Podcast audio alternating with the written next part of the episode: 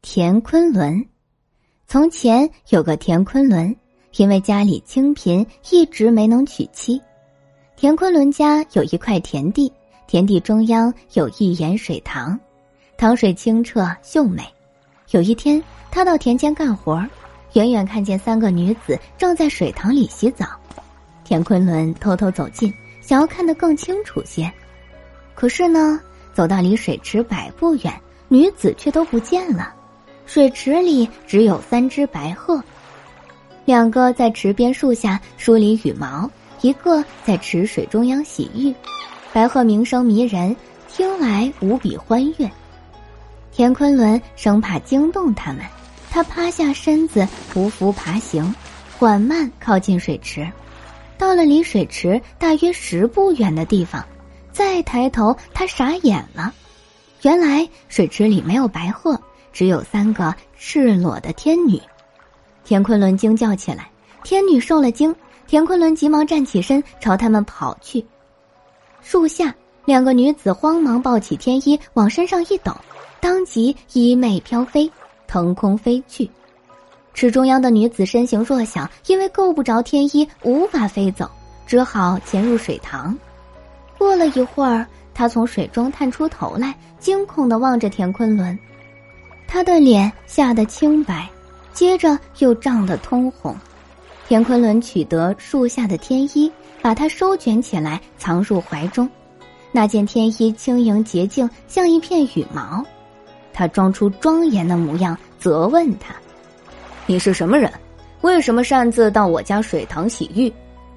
请你宽恕，我是佛国的天女。那个女子说。因为见你家水塘清澈秀美，所以下凡洗浴，还请水塘主人归还我的天衣。我送给你头上的金珠和玉钗。我不要金珠玉钗，我要你做我的娘子。田昆仑走下水塘要去抱她，天女十分惶恐，这样不好，请你脱下外衣为我遮蔽身体，我会跟你回家和你结为夫妇。田昆仑听了这话，心中喜悦，当即脱下外衣，给水塘里的天女披上，把她带回家中。他对老母亲说：“这位女子名叫鹤女，愿意嫁给自己。”老母亲见天女温柔和婉，也很喜欢。当天晚上，两人拜过母亲，拜过天地，举起交杯的酒盏，喝了结婚酒。可是呢，回到房间里，天女闷闷不乐。他眉头紧皱，一句话也不说。田昆仑想亲近他，他一再推开他，拒绝他，逼急了，他就问：“你什么时候把天衣还给我？”田昆仑哄他：“我并不要你的衣裳，只是为你珍藏它罢了。如果我俩夫妻恩爱，生下孩子，三年后我自然把天衣还给你。”天女答应了，于是两人成了夫妇。那天女虽然从天上来，但她与田昆仑一起生活，饮食作息和世间的平常女子没有什么不同。光阴累积，日月交替，不知不觉过去三年，天女生下一个儿子，孩子聪明伶俐，取名叫田章。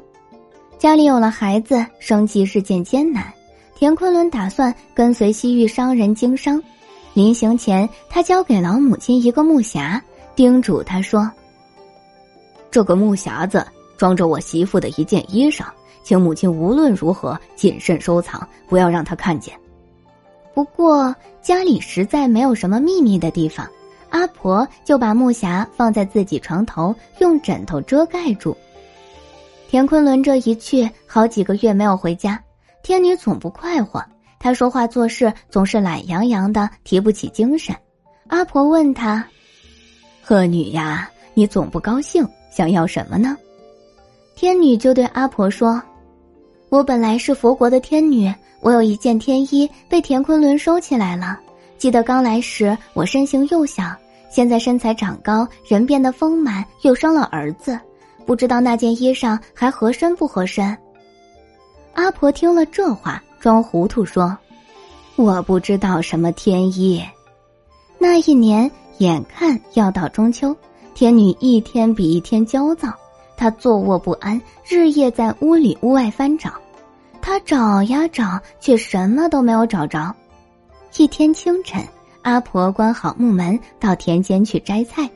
天女丢下孩子，闯入阿婆的房间。她走到床前，掀开枕席，发现了那个木匣。她打开匣子盖，欢悦的叫嚷。那件天衣依然像从前一样柔软轻盈，熠熠生辉。天女取出天衣，往身上一抖，当即衣袂飘飘。她双脚离地，从窗户飞出了屋子。天女越飞越高，飞往天外，不见了影子。今天的故事到这里就结束啦，明天还有新的故事等着你们哦，小朋友们晚安。